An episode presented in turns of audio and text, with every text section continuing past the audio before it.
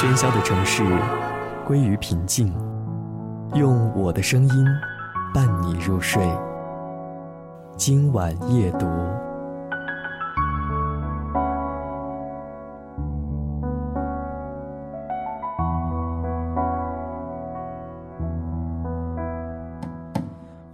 欢迎收听今晚夜读。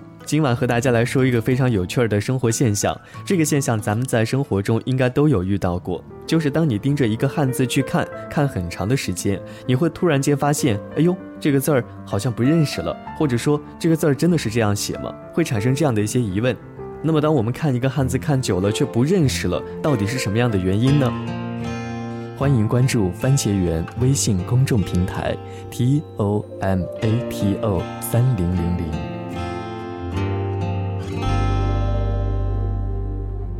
其实早在二十世纪六十年代，就有学者开展过相关的研究。这在心理学上可以用语义饱和来解释，也就是大脑在持续的接受相同的刺激之后，就会产生神经疲劳。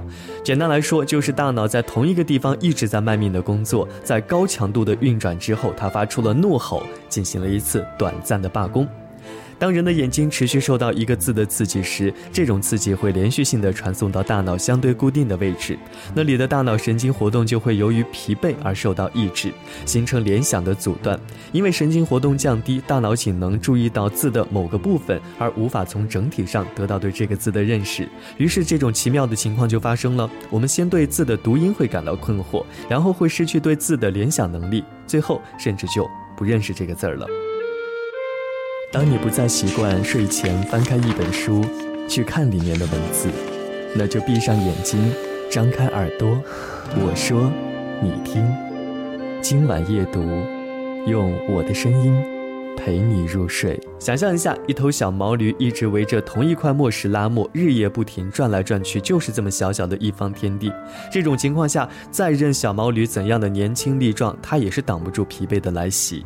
单调实在是疲惫最好的损友。这时候，如果你是主人，会怎样做呢？是的，摸一摸小毛驴，给它以安抚，让它暂时的休息一下，或者拿几根胡萝卜在它的眼前晃来晃去，转移它的注意力。疲惫的大脑也就是那头拉磨的小毛驴。那作为主人的你，现在应该知道如何去应付这些小情绪了吧？很简单，让眼睛休息一下，或者给它看点新鲜的东西，转移一下注意力。其实这个现象普遍存在于咱们的生活的各个方面，包括视觉、听觉、嗅觉、味觉等等，不仅仅是文字。英文字母和其他的文字符号也会引发这种现象，甚至当我们面对一个熟悉的人或者地点的时候，看久了也陌生。持续的刺激的确会减弱大脑的神经活动，但是对于那些本不该过分活跃的神经活动，就可以利用这样的一个原理来得到抑制。比如，已经有学者发现，语义饱和在演讲焦虑上具有抑制作用。对于饱受口吃折磨的人来说，不断的去重复一些单词，让大脑神经疲倦，也可以弱化由此而产生的焦虑状态。朋友，我当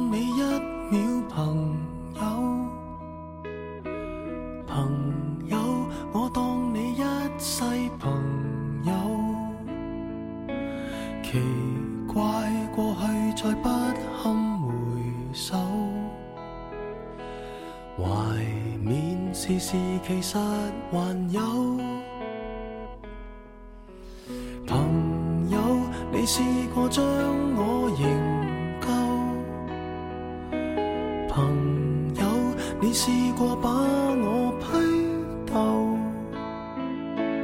无法。再与你交心联手，毕竟难得有过最佳损友。从前共你促膝把酒倾通宵都不够，我有痛快过，你有没有？很多东西今生只可给你保守，至到永久。别人如何明白透？实实在在踏入过我宇宙，即使相处到有个裂口，命运决定了以后再没法聚头。但说过去却那样厚，问我有没有，确实也没有，一直躲避的借口，非什么大仇，为何旧知己在最后变？不知你是我敌友，已没法望透，被推着走，跟着生活流，来年陌生的，是昨日最亲的某某。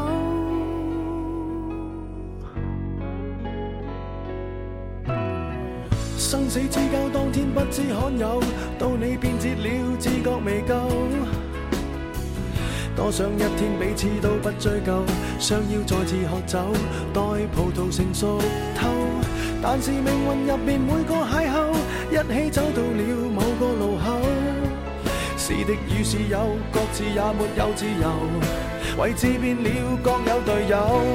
问我有没有，确实也没有，一直躲避的藉口，非什么大仇，为何旧知己在最后变不？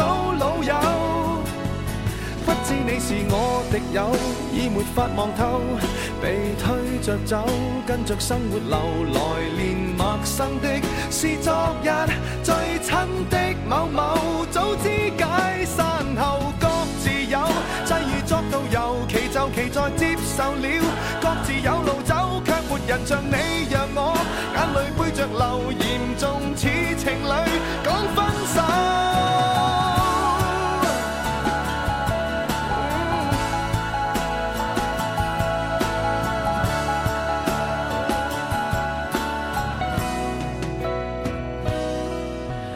有没有？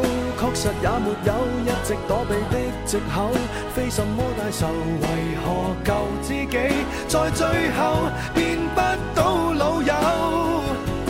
不知你又有没有挂念这旧友，或者自己早就想通透，来年陌生的，是昨日最亲的某某，总好